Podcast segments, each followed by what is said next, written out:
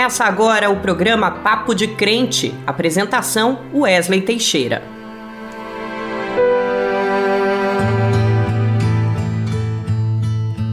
A paz do Senhor, meu irmão, a paz do Senhor, minha irmã. Eu sou Wesley Teixeira e esse é o nosso Papo de Crente. Hoje o nosso dia está abençoado. Uma entrevista exclusiva com um teólogo sobre ecologia, Josias Vieira. E ele vai falar para a gente, claro, sobre meio ambiente. E vai ter louvor com ao cheiro das águas do diante do trono. Ainda tem o nosso giro da semana e o dizem por aí, para que ninguém caia mais naquela conversa de WhatsApp, nem fake news, nem mentira, além de informações valiosas para quem quer receber a chamada chepa da vacina, que são aquelas doses que sobraram nos frascos e que devem ser utilizados antes que percam a validade.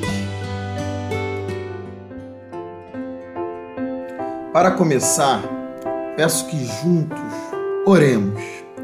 Senhor meu Deus, muito obrigado por esse dia, por estarmos vivos em tempos tão difíceis, em que vemos tantas mortes tantas provações. Quantos ainda estão desempregados? Abre, Senhor, as portas de emprego. Muito obrigado, Pai, pela sua misericórdia eu te agradeço por cada ouvinte que está partilhando conosco deste momento de adoração e informação. Que o Senhor nos ajude a receber essas informações de coração aberto, nos dá discernimento para entender os valores cristãos e o amor ao próximo como fundamentais, aplicando eles nas ações nossas de cada dia. Que o nosso Pai nos conduza por um caminho da verdade que liberta de todo engano e que nos une. Senhor, fica conosco, não nos abandona, Deus, mesmo quando o Estado nos abandona guia nossos corações e mentes. Esta é minha oração, em nome de Jesus. Amém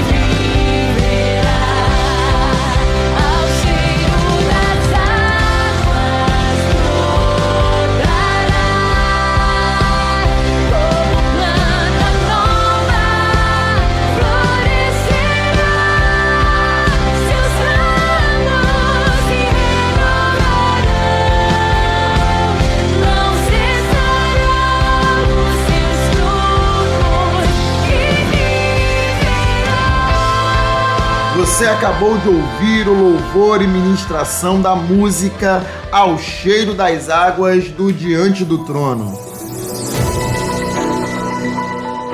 Como sabemos, a vacinação infelizmente está caminhando de maneira muito lenta no Brasil. O governo federal negou a ciência que, orientada por Deus e pelo Espírito Santo, desenvolveu a tão esperada e abençoada vacina, a nossa proteção. O Brasil recusou oferta de diversos fabricantes e o resultado está aí: um número cada vez maior de vidas perdidas, de famílias que foram destroçadas. Mas apesar da falta do imunizante, existe uma sobra que tem sido chamada de xepa. Isso porque cada frasco de vacina equivale geralmente a 10 doses. Acontece que no final do dia, alguns frascos ainda não foram totalmente utilizados e essas doses precisam ser administradas antes que percam a validade. Algumas cidades estão adotando medidas específicas nos cadastramentos dos interessados em receber essas doses remanescentes. Em geral, elas são disponibilizadas a idosos, profissionais da saúde e pessoas com comorbidades. Procure a unidade de saúde mais próxima de sua casa e informe-se se há xepa da vacina em sua cidade. Nenhuma dose viável de vacina pode ser desprezada. Vacina para todos, vacina para a vida. Você está ouvindo o programa Papo de Crente. Chegou o momento da nossa entrevista. Toda semana, uma entrevista que discute um tema da atualidade sobre os olhos de Deus e da Bíblia. No programa de hoje, o teólogo sobre ecologia Josias Vieira conversa com a jornalista Naama Nunes. Acompanhe. E nesse mês de junho, mais precisamente no dia 5, comemoramos o Dia do Meio Ambiente. Mas infelizmente não temos motivos para celebrar.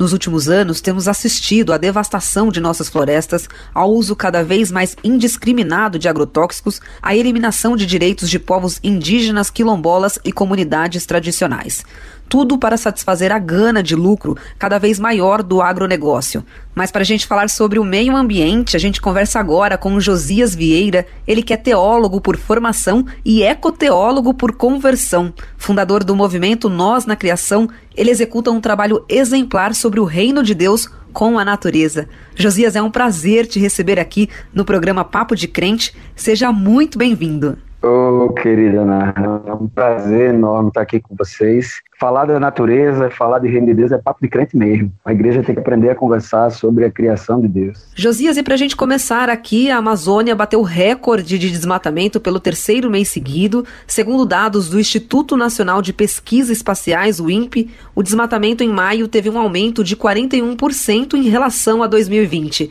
Como é que você vê as riquezas criadas por Deus sendo destruídas pelo homem? O jeito com o qual eu recebo esse tipo de notícia é com muita tristeza tristeza, na verdade. Coração apertado, porque natureza, as florestas, os mares, eles são um todo do qual nós fazemos parte. Então é como se no nosso próprio corpo a gente sentisse isso, esse corte acontecendo. Mas nós caminhamos numa progressão de destruição, de ecocídio desde 2016. Desde que essa série histórica foi iniciada, a gente vem com uma destruição sistemática do meio ambiente da natureza, sobretudo nesse período desse desgoverno que a gente está vivendo, a gente vive uma intenção de destruição da natureza. Agora, Josias, nesse sentido, as queimadas na Amazônia Legal subiram 49% no mês passado, na comparação com o mesmo mês de 2020. A gente lembra daquelas imagens com a morte de animais aqui no Brasil que ganharam repercussão no mundo todo toda essa interferência no reino de Deus em busca de algo que eles insistem em chamar de progresso. O preço que nós estamos pagando por isso, ele é alto demais, não é isso, Josias? Pois é, é o próprio conceito né, de progresso, ele já é um, um assinte com relação à natureza. Você me fez lembrar de um episódio muito triste que a gente teve. Eu participei junto com minha companheira Jéssica no Semana do Clima em Salvador, e lá nós tivemos o desprazer de ver o diretor de comunicação do Ministério do Meio Ambiente, aí presidido pelo senhor Salles, e ele trazia dados de que o atual governo estava preservando o meio ambiente. E era um absurdo escutar esse tipo de coisa, porque naquele mesmo momento a gente observava um aumento de mais de 200% no desmatamento e na destruição da floresta amazônica comparado ao ano anterior. E esse governo ainda teve o despautério de apresentar dados de conservação ambiental baseados na Embrapa, como que os representantes do agronegócio fossem quem mais preservava o meio ambiente. Então, tudo isso mostra o cenário ecocida no qual nós estamos localizados. Né? É realmente uma tristeza muito grande. Aquelas imagens que a gente viu, elas eram um percentual muito pequeno de toda a destruição que a gente vem enfrentando no meio ambiente. E o que é pior, muitas de nossas igrejas no Brasil têm apoiado esse tipo de situação. Né? O que mais entristece a gente olhar para as pessoas que se dizem povo de Deus falando esse tipo de uh, absurdo. Josias, você fala que muitas das nossas igrejas, elas apoiam esse cenário de destruição com o nosso meio ambiente.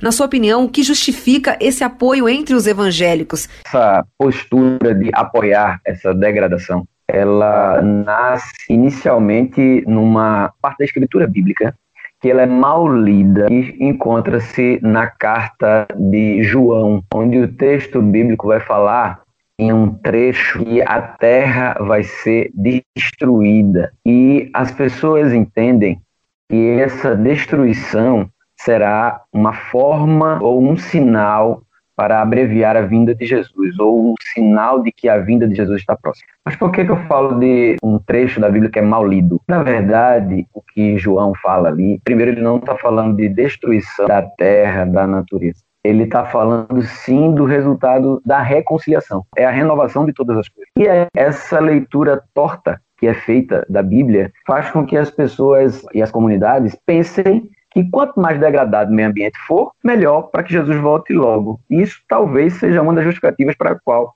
elas apoiam a destruição do meio ambiente. Josias, e no sentido dessa exploração capitalista, os povos indígenas aqui no Brasil estão tendo suas terras atacadas por garimpeiros para extração de minerais. No mês passado, indígenas da comunidade Palimiú, em Roraima, foram atacados com tiros e bombas de gás. Os povos indígenas defensores da florestas sempre precisam resistir para ter seus direitos resguardados, Josias, você avalia que episódios como esses em Roraima revelam a omissão e a negligência do Estado em coibir essa violência? Eu diria que o Estado, ele não somente é omisso, como ele é cúmplice. Porque a partir do momento em que o Estado se associa ao capitalismo que é completamente diferente do reino de Deus. Eu diria que o capitalismo ele é o anti-reino de Deus. À medida em que esse, esse Estado se alia a esse tipo de postura, ele propicia esse tipo de investida destruidora e genocida nos nossos povos indígenas. Então, é realmente uma máquina de moer gente chamada capitalismo que não enxerga as pessoas e enxerga o acúmulo e na direção de continuar acumulando para poucas pessoas, investe na morte de milhões de pessoas, de milhares de formas de vida humana e não humana nos territórios. E Josias, o ministro do Meio Ambiente, o Ricardo Salles, é considerado uma ameaça global. Seguidor fiel do presidente Jair Bolsonaro para o setor, ele defende a exploração capitalista da Amazônia. Ele, inclusive, está sendo acusado de dificultar a investigação de uma operação da Polícia Federal na Amazônia envolvendo a extração recorde de madeira ilegal por criminosos. Na sua avaliação, quais são os impactos das políticas adotadas pelo Bolsonaro e pelo ministro Ricardo Salles no meio ambiente? Os impactos são de total destruição. Ricardo Salles ele entrou para a pasta do Ministério do Meio Ambiente com uma agenda muito clara: tirar todo e qualquer empecilho para que o agronegócio devastasse as nossas florestas e pudesse implementar os desertos verdes e a acumulação de riqueza na mão de poucos. O governo Jair Bolsonaro ele também entrou com uma agenda muito clara. Né? É a destruição do pobre, do indígena, do negro, para que uma minoria supostamente branca é, pudesse assumir de vez o que nós temos de mais valioso que é o nosso território. Agora, Josias, é difícil a gente falar sobre o meio ambiente e não citar o projeto de lei 3729/2004, aprovado no mês passado na Câmara. Esse projeto ele flexibiliza o processo de licenciamento ambiental para empreendimentos. Ele é considerado por especialistas como o projeto mãe de todas as boiadas. Ele permite o autolicenciamento de projetos que têm consequências no meio ambiente natural e na vida das pessoas. Mas Josias, explica pra gente quais são os grandes riscos desse projeto passar a valer no país, quais impactos ele traria para o nosso meio ambiente? Eu vou usar uma metáfora bem simples para a gente entender isso. É como se eu pegasse uma pessoa vítima, por assim dizer, de kleptomania, que é o vício por roubar, e colocasse na mão dela a chave do cofre do Banco Central do Brasil. A autorregulação é algo uh, uh, esdrúxulo num nível inacreditável. Os riscos que nós temos é de danos irreparáveis, como a gente já tem percebido no, no Pantanal, por exemplo. Então, quando a gente pensa num projeto de lei, já foi aprovado e está em vias de, de ser estabelecido no país, dizer que vai entregar para a autorregulação as terras e tantas outras outros meandros que tem dentro deles, porque a grilagem está amplamente permitida dentro desse projeto de lei, a gente está entregando na mão do cleptomaníaco a chave do cofre que tem todas as riquezas que nós temos. Vai acontecer mais Brumadinhos, mais Marianas e mais Maceió nesse nível de degradação e destruição. Então, um projeto de lei como esse, ele é pecado contra a santidade criadora de Deus. Agora, Josias, a gente falou aqui sobre desmatamento, falamos sobre a queimada da nossa floresta, sobre a exploração da terra. Você acredita que a recuperação da nossa floresta ela só será capaz com a destituição do governo Bolsonaro? É preciso responsabilizar os culpados pela situação atual do nosso meio ambiente? É preciso responsabilizar, sim, os culpados pela devastação do meio ambiente.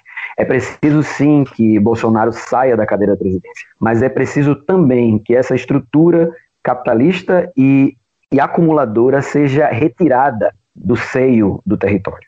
Então, a destituição dessas pessoas dos cargos que ocupam é urgente, mas é também urgente que a gente inicie um novo marco civilizatório e isso passa intimamente pela postura com a qual os nossos povos indígenas tratam o meio ambiente. Isso passa intimamente pela forma com que os nossos povos negros lidam com o território.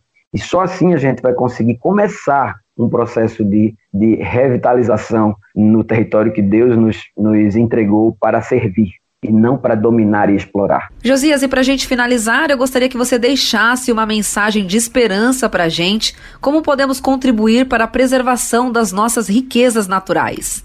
A mensagem que eu deixo final aqui é o que está escrito lá no livro de 2 Coríntios, capítulo 5, os versos de 18 a 20, que fala que Deus estava em Cristo reconciliando consigo todas as coisas. Então, a obra de reconciliação, ela começa em Deus passa por Jesus, mas se a gente ler um pouquinho antes do versículo 18, ele vai, o texto vai dizer que ele nos chama para o ministério da reconciliação. Então nunca é um processo individual, nunca é somente eu juntando o meu listinho, separando ali, que isso é muito valioso, mas não é somente isso. Eu preciso me associar a uma coletividade. Então, quando Deus estava em Cristo reconciliando consigo todas as coisas, ele estava exercitando, porque ele nos chamava para participar desse processo coletivo de reconstrução daquilo que, daquilo que ele sonhou para o seu reino, ou seja, uma coletividade coexistindo harmonicamente. Josias, foi um prazer muito grande conversar com você aqui no nosso programa. Eu espero te encontrar em uma nova oportunidade. Opa, querida, eu que agradeço muito feliz por estar aqui com vocês e contem sempre comigo. Eu que agradeço. Deus bendiga a todos e todas que estão nos ouvindo. Nós conversamos aqui com o teólogo Josias Vieira. E o mais maravilhoso é que sempre podemos recorrer à palavra. Quando Deus criou o jardim do Éden, ele deixou a cargo de Adão e Eva o cuidado do mundo belo e perfeito. Em Gênesis, capítulo 1, versículo 26, a Bíblia nos diz: Façamos o homem à nossa imagem, conforme a nossa semelhança. Tenha ele domínio sobre os peixes do mar, sobre as aves dos céus, sobre os animais domésticos, sobre toda a terra e sobre todos os répteis que rastejam pela terra. Isso quer dizer que o homem é dono de tudo isso? Que a natureza está a serviço do homem? Não. Deus delegou ao homem a administração, o cuidado com os recursos naturais. Esse domínio que a Bíblia nos apresenta não está relacionado com um governo autoritário de exploração, mas com uma relação de amor com a terra e com tudo que ela nos dá. A Bíblia diz ainda: Tomou, pois, o Senhor Deus o homem e o pôs no jardim do Éden para o lavrar e guardar. Gênesis capítulo 2, versículo 15.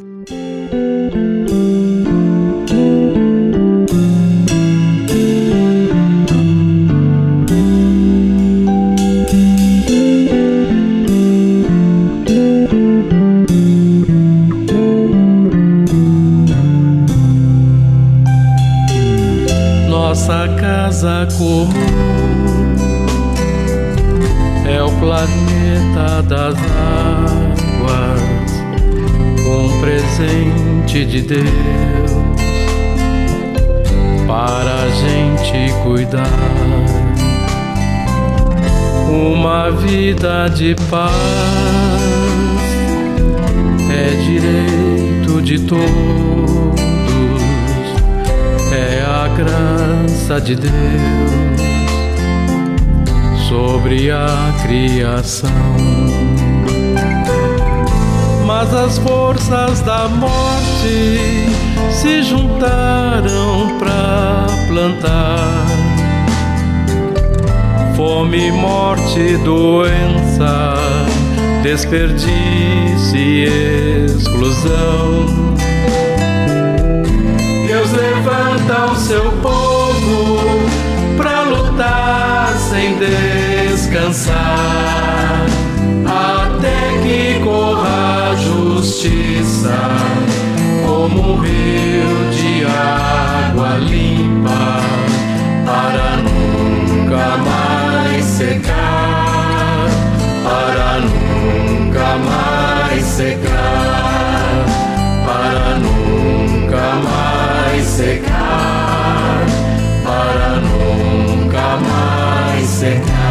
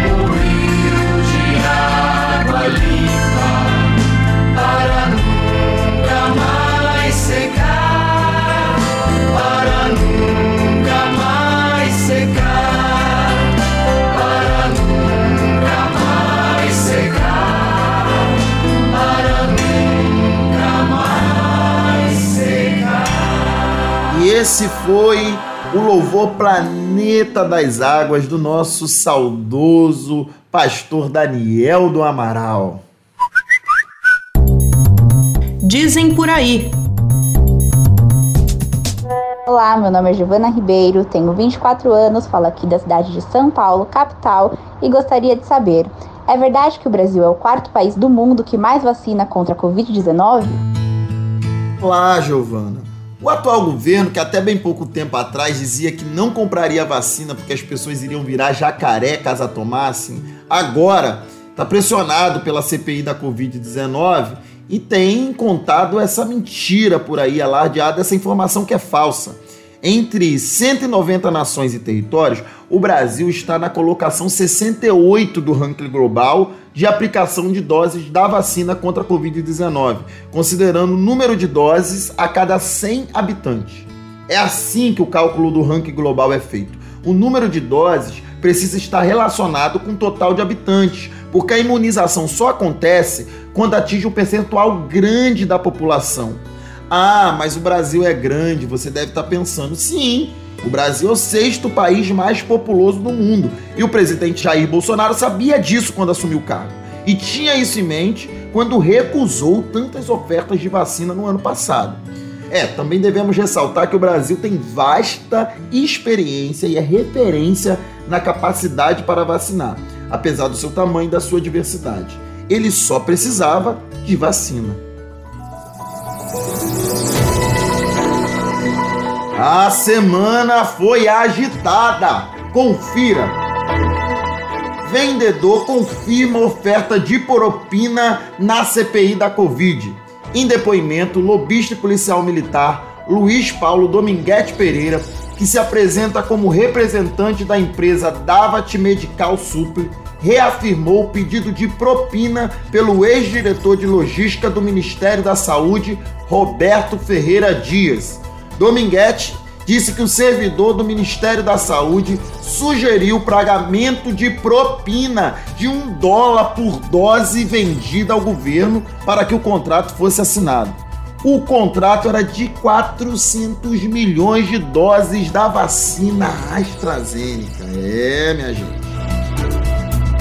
Oposição e ex-aliados de Bolsonaro protocolam super pedido de impeachment em Brasília.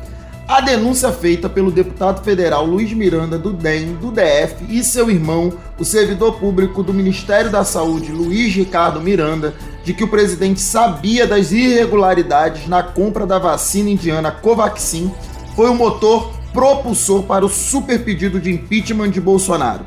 O documento reúne 121 pedidos de impeachment apresentados na Câmara dos Deputados e acusa o presidente de prevaricação, já que ele teria deixado de tomar atitudes em prol do país para satisfazer o interesse próprio ou sentimento pessoal. A entrega do documento, que aconteceu no dia 30 de junho, foi acompanhada por uma série de manifestações em Brasília contra Bolsonaro. Boletim divulgado pelo Instituto de Pesquisa Econômica Aplicada, IPEA, destaca que sem apoio à agricultura familiar, a população terá menos acesso a alimentos. De acordo com o estudo, o Brasil teve vários itens do dia a dia com aumentos acima da média, que foi de até 14% para os alimentos em 2020.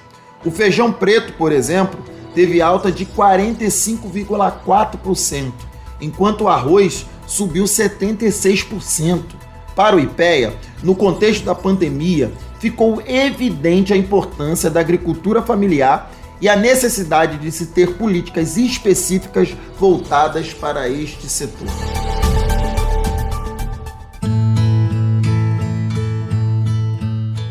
Essas notícias são tristes e preocupantes. Mas nós cristãos sabemos que Deus está agindo, que Deus está trabalhando, que Deus está se movimentando e nós fazemos parte da movimentação de Deus.